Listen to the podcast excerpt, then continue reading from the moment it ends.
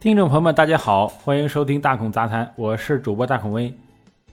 这一阵呢，阿里员工遭到灌酒猥亵的新闻闹得沸沸扬扬。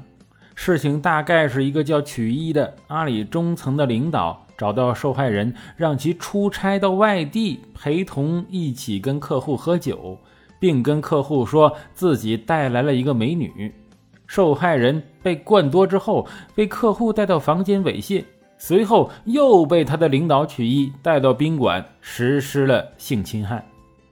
随后女孩子报警，并要求阿里公司对曲一等人进行处理。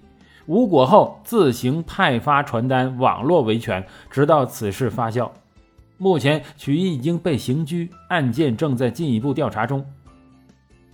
一个典型的利用权力实施性侵的案件。除了案件本身，让我们更多的关注女性在职场上的弱势。一个男领导如果让你去陪酒，可能你真的无法想象他脑子里到底想的些啥。这就是女性很多时候面临的工作烦恼。如果误会了领导，那自己就是以小人之心度君子之腹啊。但是如果领导真的有花花肠子，那岂不是要掉进火坑啊？很多网友经常会指责受害者，说你为什么去陪酒啊？为什么要去 KTV 呀？明摆着就没好事儿嘛，你就应该拒绝呀。但很多人面对的是自己非常珍惜的一份工作，面对的是每个月的 KPI，面对的是领导会上批评你不努力，这些都让员工不单是女员工哈，男员工也是一样，在面对领导过分要求的时候。做出心理挣扎，而不是直接回绝。当然，大部分人挣扎之后啊，就接受了。如果是男员工，可能喝得大醉，导致一些健康的问题；但是女员工呢，就会有更多的问题出现。如果受害者没有被带到酒店，发现自己一丝不挂、内裤丢失的话，而只是酒醉之后被猥亵，那他会不会不报警了呢？先不说他会不会坚持报警，就说很多时候酒醉被猥亵啊，可能连自己都不知道。这次也是第二天报警，看了监控录像才知道整件事的发生。有人说阿里的气氛变了，是张勇没带好头。但大孔觉得呀，上司性侵下属的事情真的不是一次两次报道了，这种事儿真的总有发生。女性上个班就这么难吗？女性们更是会困惑呀，为啥你们男人总是想那点事儿呢？作为女性，有点姿色，一不留神就会被占了便宜。这个世界就只能这样吗？我们真的不能让男性的欲望释放殆尽，让大家想问题都不掺杂歪念吗？答案当然是不可能了。男性的荷尔蒙、男性的基因都影响着他们的脑子。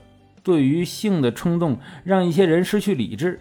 本案里面，领导曲一就从外地把受害者调过去出差陪酒，然后实施了请客户猥亵，自己再实施性侵害的恐怖行为。不得不怀疑，他在计划把女下属贡献给客户的时候，是不是自己本人已经按耐不住欲望了呢？王尔德说过：“世界上所有的事情都跟性有关，除了性本身。性与权力有关，这恐怕就是很多男性的思维吧。好色居然会让一个男人不惜铤而走险，费老大的劲，从外地调一个人到酒桌上灌醉之后，还要奉献给客户，之后再满足自己的兽欲，听起来都费劲呢。别说实施起来了。”不得不说，很多男性脑子里可能常驻精虫啊，看见任何凸起物都会联想到女性胸部的那种。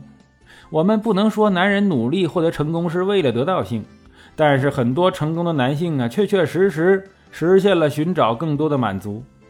大家不禁要问呢：如果男性不好色，是不是世界会更美好呢？